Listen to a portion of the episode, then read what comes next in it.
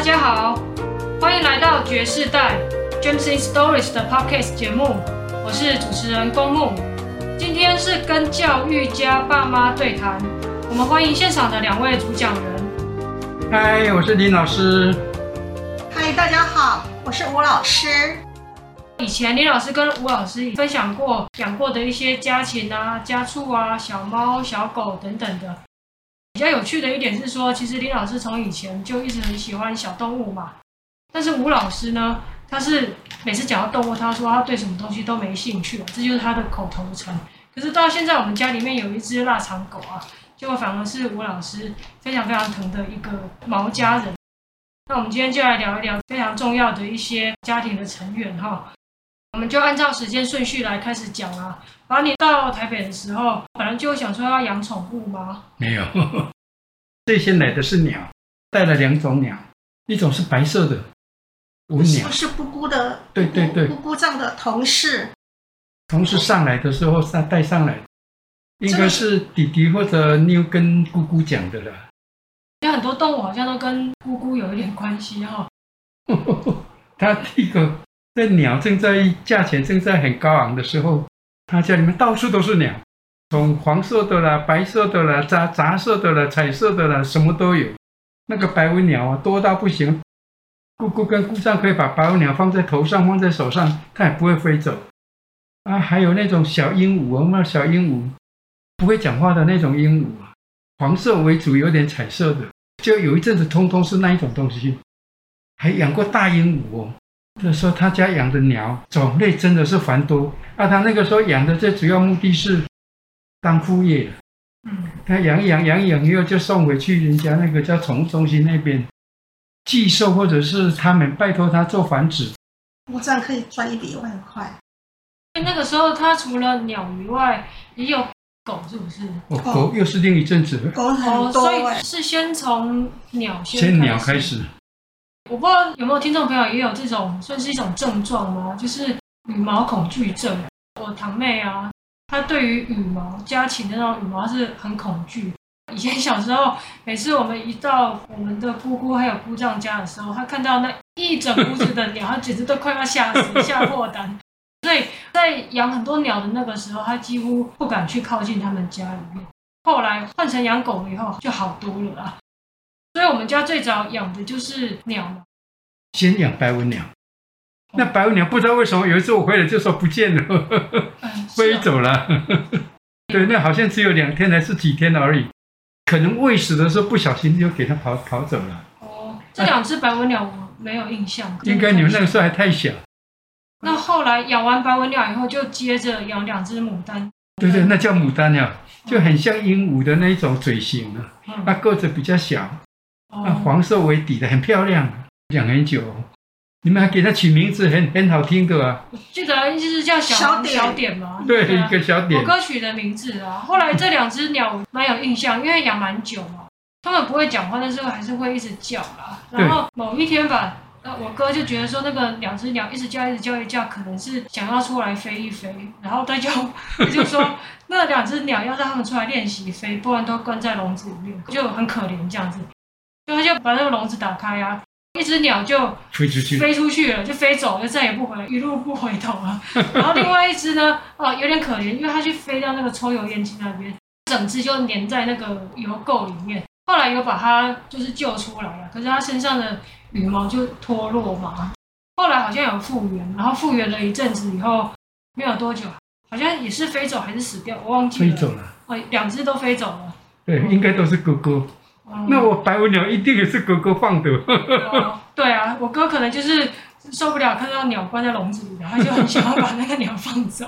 对啊，我记得郭正应该是他在那个南投县的双龙国小教书，然后那个地方是一个原住民区嘛，哈，所以他在那个大的环境里面，他有看到鸟啊、动物之类的，所以我的印象之中，他很喜欢这些东西。后来他有一个同事。好像也调台北，我们也刚好调台北。聊天的缘故，有一天他的同事他说：“哎啊，那个林老师，我是朱文章的同事。那因为我也调台北了，他交代我带个什么鸟给你，就是刚才啊，那那两只小鸟一小点。哦，那是牡丹。嗯、我其实我小时候对这些动物完全没有兴趣。像我妈妈在当时家里面宿舍的小庭院后面有一个小空地，我的妈妈养了几只鸡，我从来不去搭理那个鸡的，我也不去养鸡的，只是吃鸡肉的时候我就跑第一的。我妈妈就跟我说，没有看到你在养鸡，可是你吃鸡肉的话，你就跑第一。好，那陆续养了四只的鸟嘛，后来都飞走了。那后来还有一点点印象的是一只狗啊，是我爸从学校里面带过来的一只狗。哦，那只狗有名的哦。我记得还叫做哈利。对，你们养圣伯纳犬。对对对，那个是我们同事他家里面在做养殖场啊，跟姑姑一样啊，也在繁殖那些狗的。啊，我不知道他原来家里有做这个副业。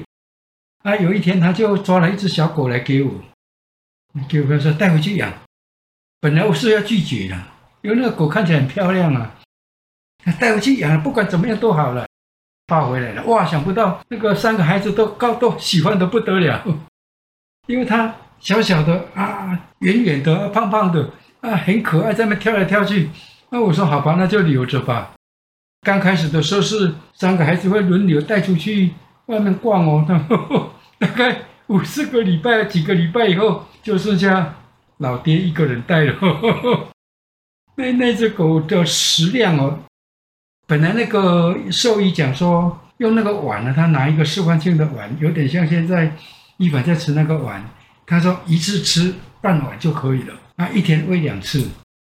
啊，结果我们家的那那一只哈哈利啊，那当你吃了半碗，他就不高兴，一直嘿嘿嘿还要再吃。就后来就给他吃到两碗还是三碗忘记了。嚯，但是长得飞快，我一开始小小只的，一下就变得很大。把它抱回来的时候，你知道它是一只大型犬？不知道。哦，你以为它永远就这么小？对，我以为是像像一般像一般这样子的小型狗。而且它长得好快，我说奇怪，这狗怎么变这么这么快？啊、而且毛很长，很漂亮哦。啊，那个时候不是帮它洗澡吗？那个时候是每天帮它洗，后来才知道说不可以每天洗，一个礼拜只能洗一次。不过那个那个哈利洗澡他很喜欢啊，所以你水放好放进去。你也不要叫它自己就跳进去了。你喜欢玩水吧？对对对对，啊！不过养了那一只以后，就经常被隔壁的有北北在那边念啊，乱叫啊什么啊，很吵。对啊。啊，妈，你那个时候看到把他抱一只狗回来，你心里边想什么？因为我对那个狗啊，那是我我真的不会没有兴趣。可是后来有一天呢，哈利就不见了。不是不见了。是养养，后来我知道他的身价，那个那只狗身价六万块呢。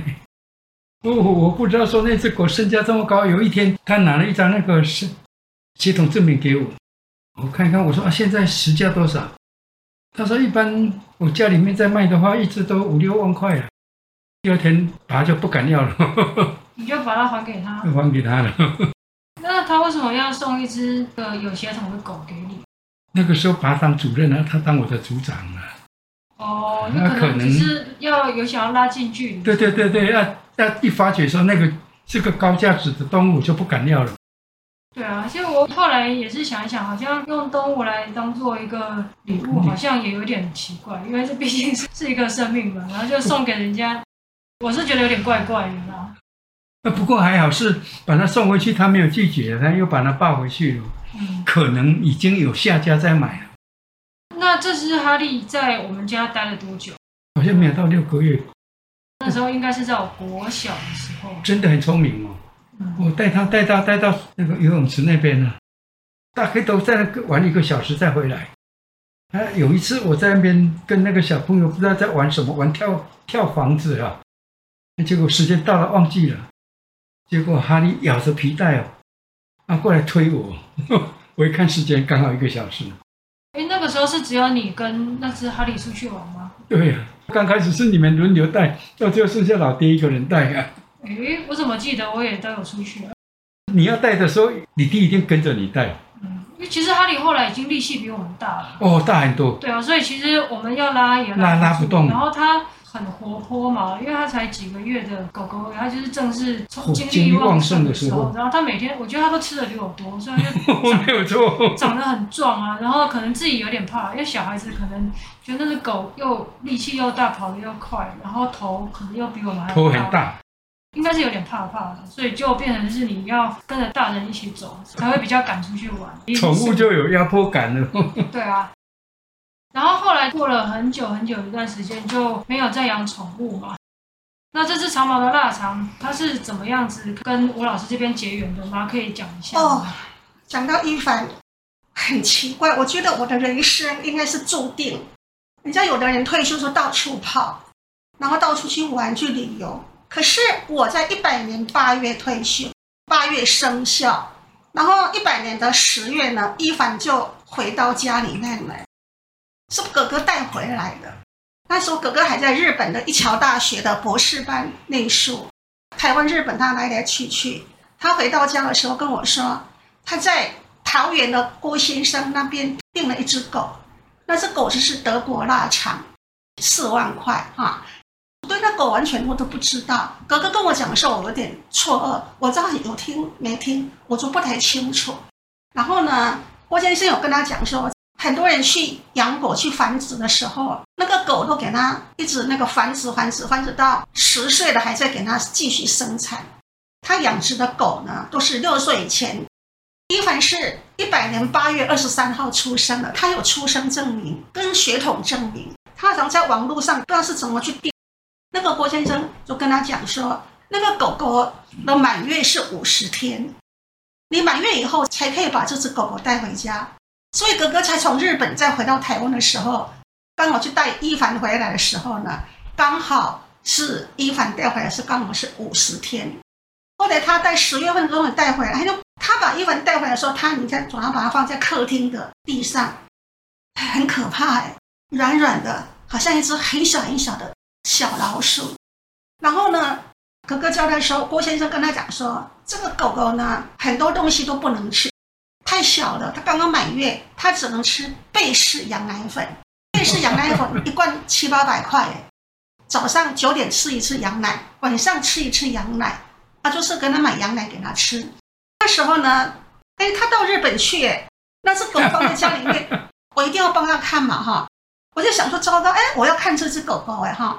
民国一百年的大概年底的时候，刚好弟弟从美国回来，啊，刚好那时候弟弟在台湾。哥哥已经要到回日本去了，到桃园郭先生那边去。这只狗狗要回去，让他亲自打疫苗，要打三次。我不会开车啊，我也没有车啊，这些东西交通工具我都不会。可是哥哥有交代弟弟说，你就帮哥哥的忙哈。什么时候第一次疫苗？什么时候第三次疫苗？要打三次。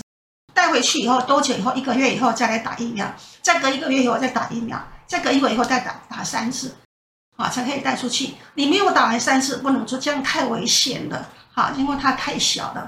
结果呢，哥哥有跟我大略讲这些。第一个，他只能吃贝氏羊奶粉，他要他不能乱吃东西，然后交代什么东西什么东西不能吃。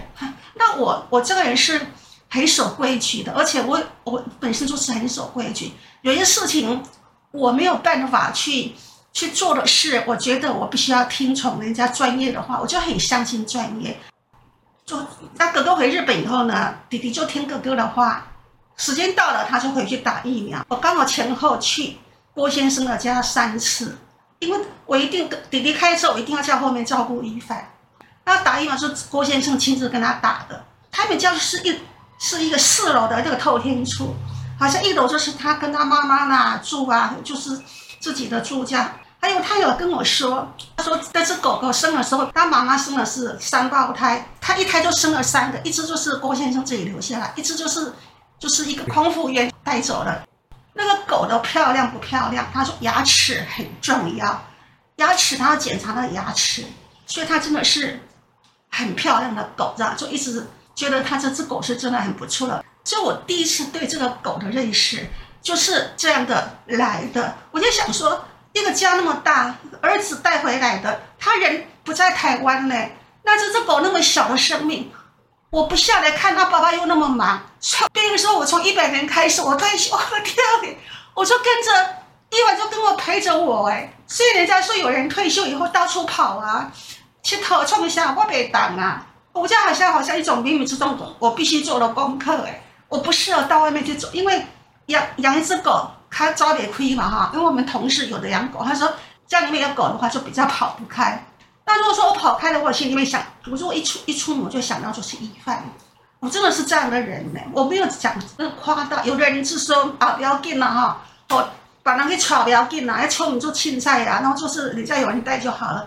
可是我不行，而且事实上爸爸爸也太忙了，我退休以后有很多事要做，我也不是我是到处去去玩的人，我不是那种个性，所以刚好一凡刚好就陪着我，就这样子。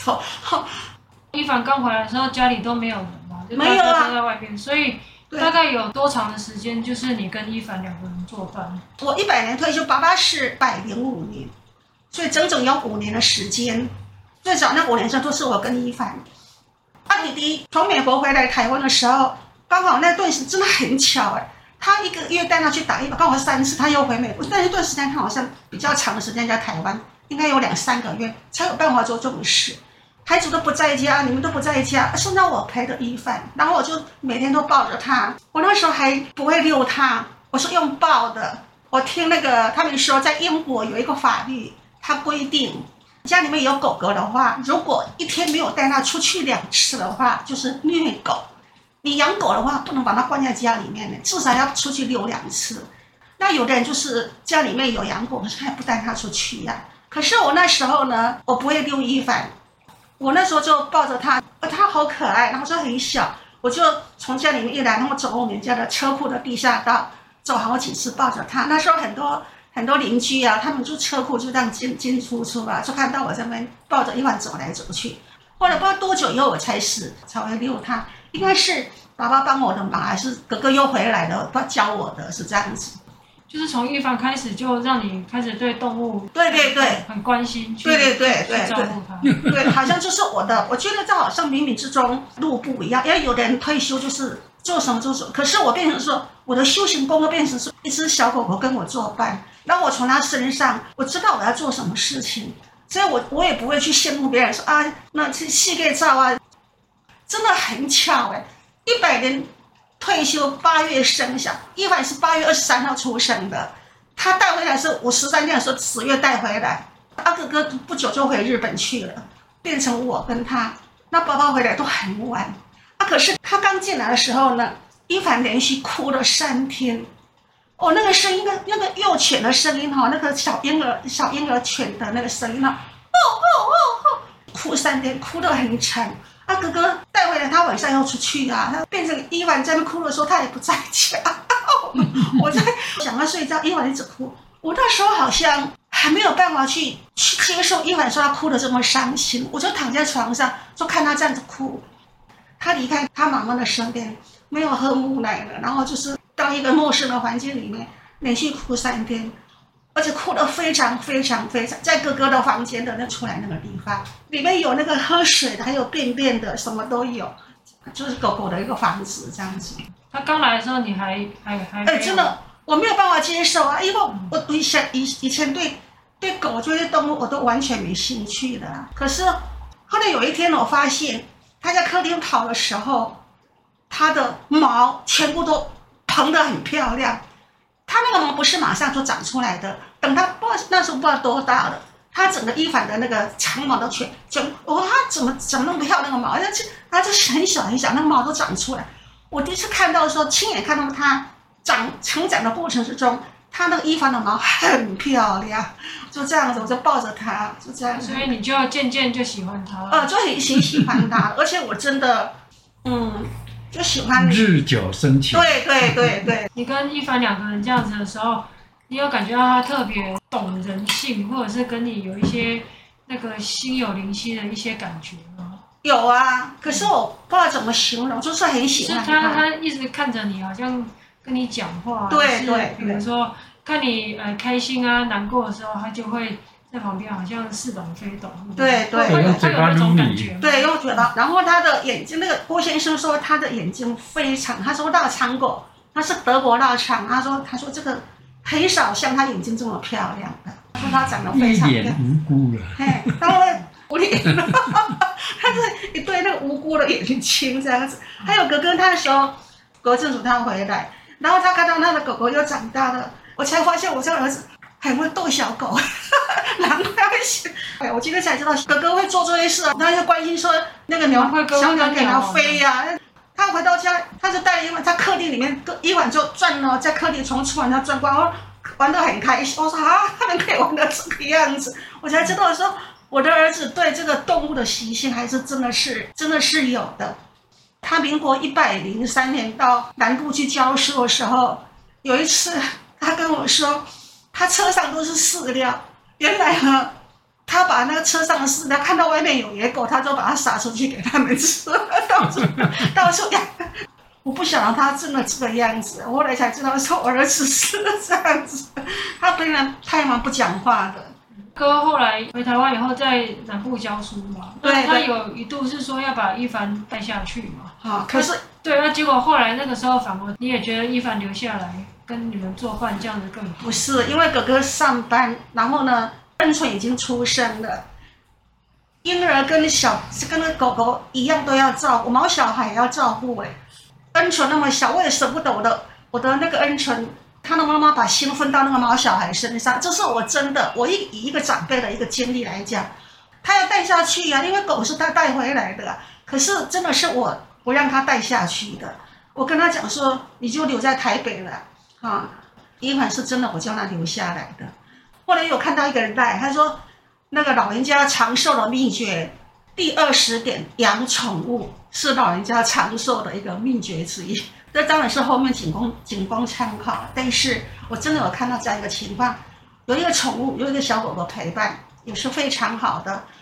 以前周老师陈慧蓉阿姨她到我们家，她跟我说，伊凡的气质非常好，她没有看过那么有气质的狗狗。现在还有人讲。对，他说他，而且那个有有个小朋友看到伊凡，说伊凡已经十岁，然后说伊凡已经是十岁了，还是这么漂亮。就我那时候连续三次打疫苗，我跟弟弟跟郭先生就一直做，每次去打疫苗还讲个话嘛哈，而且他打过去还是要抱抱他一下，不能马上就坐车嘛哈。郭先生以他跟我讲很多那个养狗的秘诀，而且这样才健康。那后来把他退休以后，一凡就是你们两个轮流在照顾。对对对对，就是比较可以分工这样子。对对，可是那时候我还是都是我我带带他。那时候爸爸好像刚忙，还有很多事要去去整理嘛。而且我跟伊凡哈带出去哈，我就一直跑啊，他跑得很快哟，真的很可爱哟。然后那时候在我们的社区呀、啊、游泳池那个地方。现在是把他带伊凡带的次数，对对对，开始变得比较多。因为我我生病，我我没有力量去牵着他走，而且我也不能跑快这样子。嗯，这几年都是爸爸在用，我已经好多年没有带伊凡出去了。爸爸一开始对一凡也是很喜欢嘛？还是像妈那样慢慢慢慢？我本来就很喜欢这些动物了。带一凡也就带的很自然。对呀、啊。嗯。一天会带他出去几次？四次。哦，可是你一开始刚遛的时候，你爸妈也是气的。对，算很远哦。我记得那个时候你好像遛一次要遛半个小时以上。然后你一次去四次，结果一凡一回来就腿软。对。一直到后来有一次，我看伊凡怎么后腿不能动，他后腿走路用拖的，结果去看了医生，医生讲说脊椎发炎。脊椎说有哪一个地方，他 X 光片照出来说。应该是这个点呐、啊，这个点发炎。啊，然后说，接着就开始给药治疗，同时关紧闭哦，关在关在那个主卧室，做一个狗笼子，把它放在那里，就不让它起来走就对了。七天，就七天之后回去了，再看他讲，哎，好了，可以了。他讲说不要走太久了，二十来分钟就好了。你走，你可能带他走很远吧。现在一凡也已经在家里面也陪了超过十年了，对，都还是每天都很健康的。确实有一个老小孩，真的就去爱护他、照顾他，他会变成是一个很重要的家里的一份子。然后，其实，在很多时候的话，你会觉得，哎，有毛小孩在的话，是真的是对家里面的长辈啊，在心灵上面都比较有一些寄托。然后，对，然后会感觉到说，还有很多事情其实是可以去做的。这个毛小孩，他的所有就是照顾他的家人，比如说伊凡，他的所有就是林老师跟吴老师了，所以他也会非常的忠心啊，会对于呃我爸妈的一举一动啊，然后很多的生理反应啊，他会觉得哎，这个就是他的全世界。那种感觉其实跟人跟人之间的那一种互动是不一样。宠物它是全然的、全心全意的、无条件的，就是聚焦在它的主人身上。那当然前提是这是要要好的主人啊。如果是没有那么好的主人的话，对于宠物来讲的话，那是更黑暗的事情，因为它的全世界也就是这个主人。它的主人如果对它不好的话，那它的世界、哦、那就一辈子很惨。这个世界也就崩坏了嘛。所以也是想要劝诫啊，养宠物啊，或者是有心想要养宠物的，用心对，真的，因为它是一个生命啊，就不管它今天是用什么样子的缘分或者是机遇到这个家庭里面的话，那你都要全然的去付出。众生平等，真的要好好爱。对对对，就是有缘分，大家才会在这这几年的时间可以互相相处嘛。在相处的时候，就是跟他好好的这个互动，那这样的话都会是结一个更好的一些缘分啊。对啊，那今天的话，我们就跟大家分享对于我们家里面很重要的几个毛成员啊，包括有四只鸟，哎，这个缘分好像比较短一点，因为年纪太小了。还有一只圣伯纳，后来也是时间好像也没有维持到那么久。如果圣伯纳是一只土狗，就养下来了。对啊，也是有可能。像我，我以前我就非常喜欢土狗啊，可是也是从来都没有 没有养到过。但是圣伯纳犬我就不敢要了。结果反而是到最后，我们现在的这只伊凡。好，那今天的话就跟大家分享到这边，谢谢大家的收听，也谢谢林老师跟吴老师的分享。我们下次见，谢谢，拜拜。谢谢，拜拜。